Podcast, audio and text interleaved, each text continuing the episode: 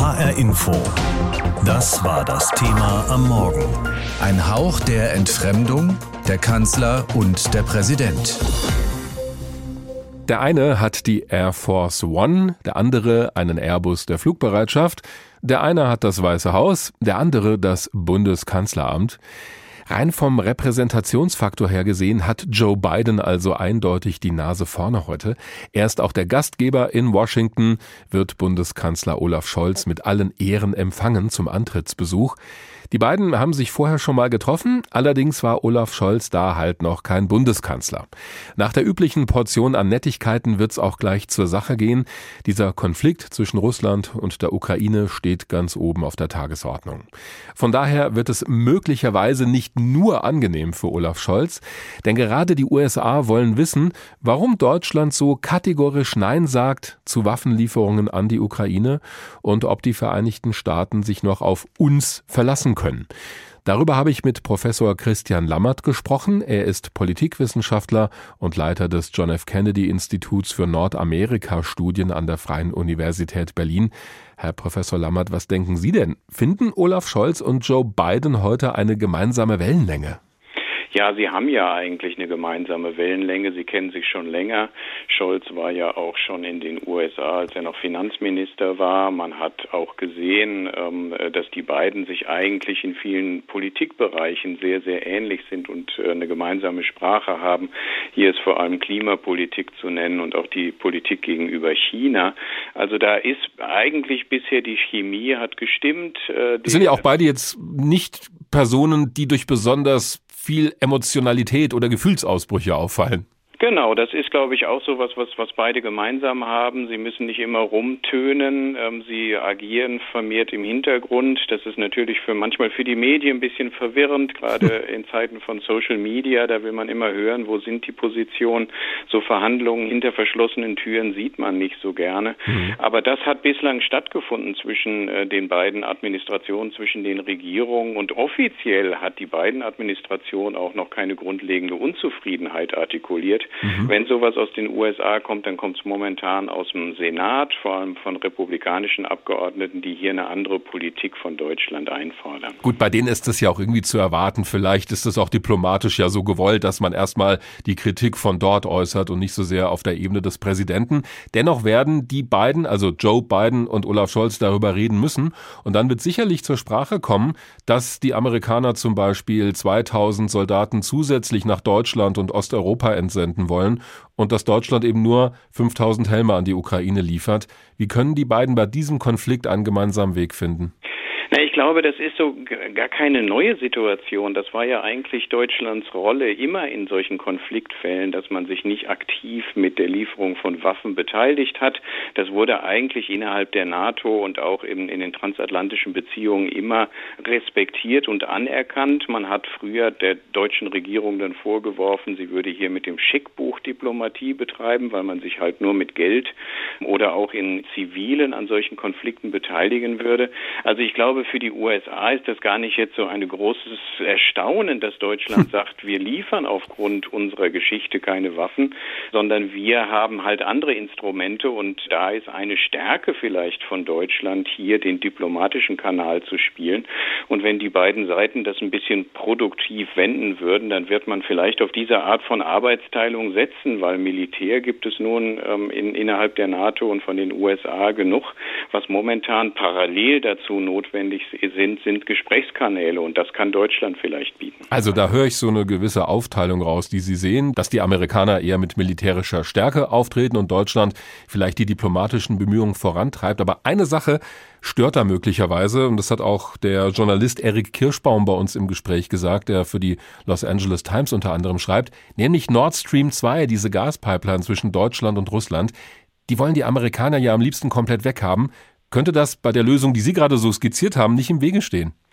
Wird sicherlich ein großes Problem geben, vor allem weil man ja auch sieht, dass auch innerhalb der SPD große Teile eigentlich sehr russlandnah sind und sagen, diese Pipeline äh, sollte man nur ökonomisch sehen. Hm. Das wird auf dem Tisch liegen, natürlich. Aber auch hier hat man schon gesehen, dass Biden da in der Rhetorik gegenüber der Bundesregierung sehr zurückhaltend ist. Also viel zurückhaltender, als es der letzte Präsident war, Donald Trump, aber auch viel zurückhaltender, als das äh, im Kongress momentan artikuliert wird. Also hier glaube ich auch, dass schon viel äh, Gespräche stattgefunden haben, die das thematisiert haben. Aber die Amerikaner aber, nehmen schon wahr, dass die SPD da so ein bisschen uneinig ist. Ja, natürlich. Das kann man ja nicht übersehen. Also wenn man sich äh, Gerhard Schröder anguckt, der ja jetzt auch wieder versucht, in der Öffentlichkeit sich so ein bisschen darzustellen, der auch ganz klar diese engen äh, Beziehungen zur russischen Regierung und zur Gasindustrie in Russland hat, das wissen natürlich die Amerikaner.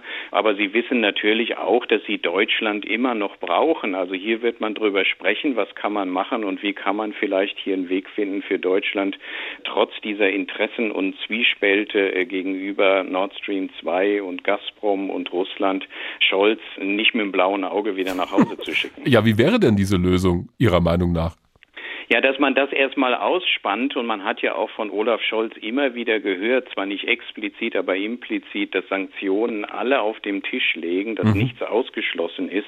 Und ich glaube, auf solche Formulierungen wird man dann sich wieder einigen, sollte die russische Aggression sich fortführen, ah. wird auch Nord Stream 2 natürlich eine mögliche Sanktionsmöglichkeit sein. Also ohne sich jetzt schon genau festzulegen, da habe ich Sie, glaube ich, richtig verstanden. Das, glaube ich, eine, eine klare Festlegung wird es hier nicht geben. Man wird wahrscheinlich wahrscheinlich sich nach den Treffen deutlich zusammen zeigen und sagen, wir versuchen jetzt Gespräche zu führen.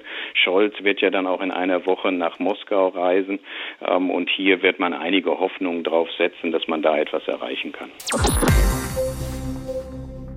Sie sind keine Meister der großen Gesten, des wilden in der Luft herumfuchtelns oder des demonstrativen auf den Tisch hauens. Sowohl der Präsident der USA Joe Biden als auch Bundeskanzler Olaf Scholz gehen die Dinge eher ruhig an und wägen ihre Worte genau ab. Negativ gesehen könnten wir sagen, sie sind ein bisschen langweilig. Außerdem kennen sich die beiden schon von anderen Veranstaltungen, da war Olaf Scholz nur noch kein Bundeskanzler. Große Überraschungen sind heute beim Antrittsbesuch in Washington also eher ausgeschlossen. Allerdings sorgt im Moment schon die weltpolitische Lage dafür, dass da keine Langeweile aufkommt. Olaf Scholz ist unterwegs in heikler Krisenmission. Im Gespräch mit US-Präsident Joe Biden über den Russland-Ukraine-Konflikt will der Bundeskanzler zeigen, dass Deutschland kein Zauderer ist, sondern ein verlässlicher NATO-Partner, wie Scholz vor seinem Abflug im Interview mit dem ARD-Bericht aus Berlin betonte. Man fährt da ja nicht einfach mal so hin, um einen Kaffee zu trinken, sondern es geht ja darum, echte, harte, wichtige Politik zu machen. Nämlich, dass es ja auch darum geht, einen Krieg in Europa zu verhindern. Die Sorge vor einem russischen Einmarsch in die Ukraine ist groß. Damit verbunden ist die Sorge um die Sicherheit in Europa. Russland hat seine Truppen in der Nähe der Ukraine verstärkt. Die USA haben zusätzliche Soldaten nach Polen verlegt. Bundeskanzler Scholz kann sich vorstellen, dass auch Deutschland in der Region aktiver wird und beispielsweise mehr Soldaten nach Litauen schickt, wo die Bundeswehr eine EU-Kampftruppe führt. Gleichzeitig bekräftigte der SPD-Politiker das Nein der Bundesregierung zu Waffenlieferungen an die Ukraine. Die Bundesregierung hat seit vielen Jahren einen klaren Kurs, dass wir nicht in Krisengebiete liefern und dass wir auch keine letalen Waffen in die Ukraine liefern. Die Linke im Bundestag unterstützt den Kurs der Ampelkoalition aus SPD, Grünen und FDP. Linken Co-Fraktionschefin Mohamed Ali sagte dem ARD Hauptstadtstudio, sie habe konkrete Erwartungen an das Gespräch des Kanzlers mit US-Präsident Biden. Ich erwarte von Olaf Scholz, dass er bei diesem Gespräch in Washington, dass er da ganz klar dazu aufruft, dass man jetzt wieder Diplomatie walten lassen muss. Wir brauchen Entspannung. In den vergangenen Wochen sah sich Olaf Scholz vielfach dem Vorwurf ausgesetzt, er sei in der Russland-Ukraine-Krise zu wenig sichtbar, zeige weder Führung noch eine klare Haltung. Im Unterschied zu vielen seiner europäischen Kollegen, allen voran Frankreichs Präsident Emmanuel Macron.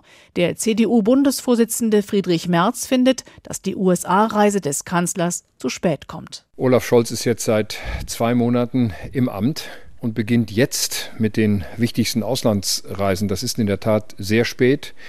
Aber für den Konflikt, den es zu lösen gilt, ist es hoffentlich nicht zu spät. Er muss jedenfalls mit konkreten Ergebnissen aus Washington zurückkommen. Olaf Scholz wies im ARD-Interview den Eindruck zurück, die USA und viele EU-Partner seien unzufrieden mit Deutschland. Vom Treffen zwischen Scholz und Biden wird auch ein Signal erwartet, dass sich der Westen einig ist, etwa in der Frage möglicher Sanktionen gegen Russland, sollten die Souveränität und territoriale Integrität der Ukraine verletzt werden. Wir haben sehr konkrete Vorbereitungen mit unseren Verbündeten in der EU, mit den USA, sind wir im engsten Gespräch über die möglichen Sanktionen, die wir ergreifen können. Das werden sehr weitreichende, sehr harte Sanktionen sein, falls das notwendig wird. Der Besuch des Kanzlers in den USA ist nur der Auftakt seiner Krisenmission. Am 14. Februar wird Scholz in Kiew erwartet, am 15. Februar in Moskau. Von der Hektik anderer, sagte der Bundeskanzler noch, wolle er sich nicht anstecken lassen. Olaf Scholz aber weiß, dass im Russland-Ukraine-Konflikt die Zeit drängt und dass er sichtbarer werden und entschlossen handeln muss. Unsere Hauptstadtkorrespondentin Anja Günther mit einer Vorschau auf das Treffen von Bundeskanzler Olaf Scholz mit Präsident Joe Biden in Washington. So eine weltpolitische Krise wie der Konflikt zwischen der Ukraine und Russland, der auch auf andere Länder ausstrahlt, das kann einem den besten Antrittsbesuch schon mal vermiesen, zumal die USA ganz klar an der Seite der Ukraine stehen und dort mehr oder weniger gelacht wird über diese 5000 Helme, die Deutschland dorthin liefert als Unterstützung. Vitali Klitschko, der ehemalige Boxer und aktuell Bürgermeister von Kiew, meinte schon, das sei ein ganz großer Witz.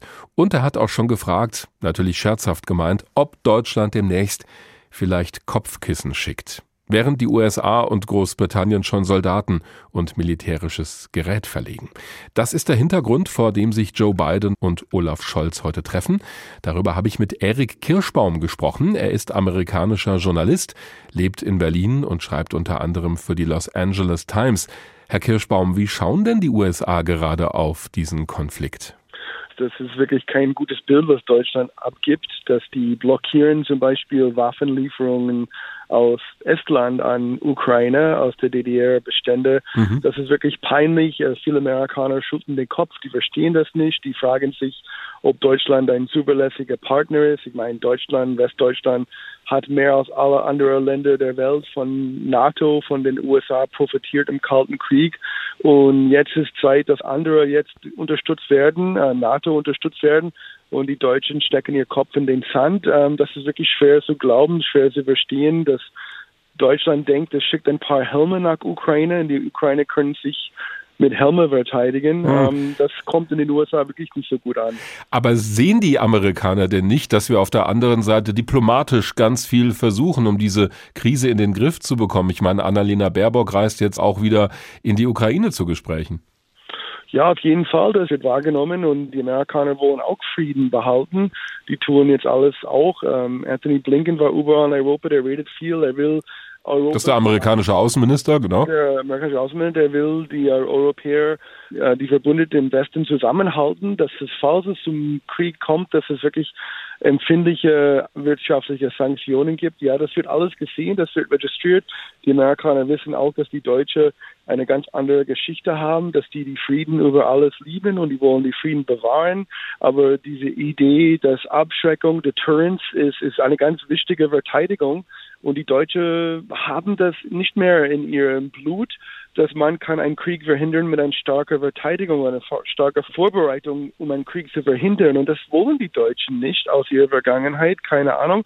Aber alle anderen Länder der NATO und Europa, die unterstützen Ukraine mit Waffen zu verteidigen, zum Selbstverteidigen, aber die Deutschen wollen das nicht das wird immer schlimmer. Das kommt immer schlimmer in den USA an und Deutschland wird wirklich als unzuverlässig gesehen. Ja, weil Sie auch gerade gesagt haben, die historische Dimension, die spielt da ja schon eine Rolle. Ich meine, das haben wir gemerkt. Annalena Baerbock hat ja auch schon gesagt, und das ist im Prinzip auch die Haltung der Bundesregierung, dass Deutschland unter den Nationalsozialisten im Zweiten Weltkrieg viel Leid hinterlassen hat und angerichtet hat in Russland und dass wir deswegen aufgrund unserer historischen Vorbelastung, will ich es mal nennen, keine Waffen liefern dürfen an die Ukraine, weil damit im Zweifelsfall dann auf russische Soldaten geschossen wird. Wie denken denn die Amerikaner über dieses Argument? Natürlich kann man Verständnis dafür haben, aber das ist 80 Jahre her und die Deutschen wollen auch eine neue Geschichte haben, ein neues, ist ein neues Land, ein ganz anderes Land heute aus vor 80 Jahren. Mhm. Außerdem, Deutschland ist die viertgrößte Waffenexporter der Welt. Deutschland schickt Waffen nach Saudi-Arabien, nach Katar, Ägypten und, und, und. Die Deutschen verdienen ganz viel Geld, 10 Milliarden Euro an Waffenexporte und die können nur ein paar Helme nach Ukraine schicken. Nein, das ist, tut mir leid, das ist ein Armutszeugnis für Deutschland und es ist wirklich keine Unterstützung für diese Allianz, die für Deutschland so viel gemacht hat. Jetzt ist Deutschland ja auch ein wichtiger Partner der USA, auch wirtschaftlich natürlich. Und NATO-Partner dürfen wir bei all dem nicht vergessen. Was glauben Sie, wird Joe Biden heute zu Olaf Scholz sagen? Also was sollte sich nach Bidens Meinung da ändern in der deutschen Position? Ja, ich glaube, in erster Linie ist es wichtig, dass Deutschland wirklich zusammenbleibt und hart bei der Stange bleibt mit der wirtschaftlichen Sanktionen und vielleicht nicht nur an wirtschaftliche Interesse denken. Dass ähm, vor ein paar Monaten hat Olaf Scholz gesagt, dass Nord Stream 2 ist ein privatwirtschaftliches Unternehmen. Mhm. Blödsinn, das ist viel mehr, das ist eine politische, geopolitische Sache. Die Grünen haben das viel besser und schneller erwischt, damit Nord Stream 2 spaltet Westen, ist ein Geldsegen für Russland. Und wenn es zum Kriege kommt, dann muss Deutschland wirklich schnell mit den anderen Europäern und den Amerikanern sagen, Nord Stream 2 ist für immer und ewig begraben. Mhm. Und das ist wichtig, dass Biden und Scholz da wirklich auf einen Nenner kommen, dass, dass Scholz das wirklich klar sagt, dass die Russen werden Nord Stream 2 nie in Betrieb nehmen, wenn es zum Kriege mit Ukraine kommt. Also Sie ähm, glauben, dass diese Pipeline tatsächlich, diese Gaspipeline zwischen Deutschland und Russland, dass die wirklich eine große Rolle spielen wird? Absolut, das ist ein, ein Geldsegen für Russland. Äh, mhm. Unheimlich viel Geld kommt in Russland und die wirtschaftliche Interesse von Deutschland, das ist auch der Verdacht in Washington, dass die Deutschen werden vielleicht vorsichtig mit Sanktionen sein, falls es zum Krieg kommt, weil die deutsche Wirtschaft so viel Interesse in Russland hat. Hat Deutschland, gar keine Frage. Aber wenn es zum Krieg kommt, dann muss man wirklich bereit sein, auch in Deutschland empfindliche Sanktionen gegen Russland zu unternehmen. Und das ist wichtig für Biden, dass Deutschland zumindest mit der wirtschaftlichen Sanktionen bei der Stange bleibt. Olaf Scholz ist jetzt seit fast zwei Monaten Bundeskanzler. Selbst wir in Deutschland haben noch nicht sonderlich viel von ihm mitbekommen. Die Gesichter der Ampelregierung waren erstmal andere, Lauterbach und Baerbock vor allem, aber das liegt eben auch an den Themen bisher, Corona und der Russland-Ukraine-Konflikt. Und genau um diesen Konflikt wird es heute vor allem gehen, wenn Scholz in den USA ist, zu seinem Antrittsbesuch bei Präsident Joe Biden.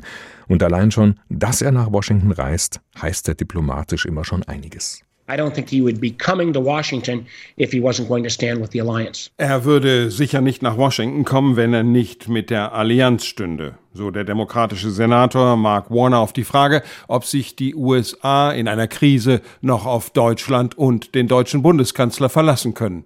Um das genauer wird es gehen, wenn Olaf Scholz zum Antrittsbesuch nach Washington kommt. Natürlich kennt man ihn aus seiner Zeit als Minister, aber bis jetzt ist er zunächst einmal nur Nachfolger von Angela Merkel. So der Politologe Peter Spading vom German Marshall Fund in Washington. Der Vergleich mit Angela Merkel wird natürlich naheliegen sozusagen. Und der Eindruck, den man hier hat, ist, dass es keine große Veränderung im, im Stil geben wird. Denn äh, Olaf Scholz gilt hier eben auch als ruhige Hand und nicht aufgeregte Person. Als Kanzler steht er für Deutschlands Politik insgesamt. Und man wird ihn fragen, in welcher Rolle Scholz Deutschland sieht und welche Rolle er selbst übernehmen will. Die große Frage ist, übernimmt Deutschland insgesamt mehr Verantwortung. Wenn Sie sich erinnern, 2014 bei der ersten großen Krise in der Ukraine hat ja die damalige Bundeskanzlerin Merkel eine ziemlich führende Rolle genommen, zusammen mit dem französischen Präsidenten damals quasi die Treffen äh, geleitet mit dem russischen Präsidenten. Und äh, nun schaut man natürlich wieder nach Berlin, um zu sehen, was von dort zu erwarten ist. In öffentlichen Äußerungen hat sich die US-Regierung zum Beispiel beim Thema Waffenlieferungen bisher sehr zurückgehalten. Aber massive Kritik kommt von konservativer Seite, die dort auch Angriffsfläche für Joe Biden sieht. Und Außenminister Anthony Blinken musste immer wieder Fragen dazu beantworten. There was news out that they're sending helmets to Ukraine.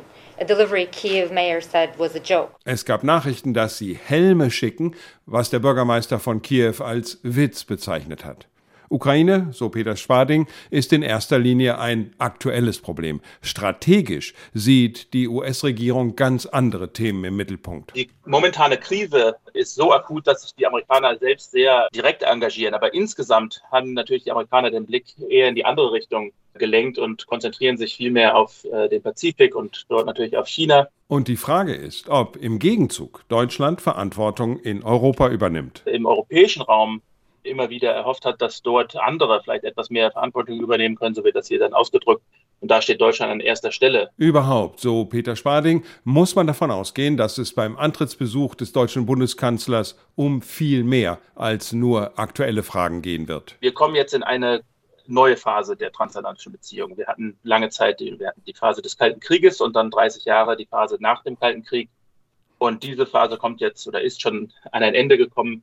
Und Deutschland und Amerika, beide müssen jetzt darüber sich klar werden, wie sie diese Beziehung in Zukunft gestalten wollen. Da ist die gemeinsame Haltung gegenüber China. Es geht um große gemeinsame Aufgaben wie Klimaschutz oder auch die Frage, wie man zukünftig die Handelsbeziehungen gestalten will, welche teilweise jahrealten Handelskonflikte man da abbauen will. Und da haben beide Seiten Fragen aneinander. Arthur Landwehr ist unser Korrespondent in Washington und dort ist heute Bundeskanzler Olaf Scholz zu Besuch und trifft dort unter anderem Präsident Joe Biden. HR Info. Das Thema. Wer es hört, hat mehr zu sagen.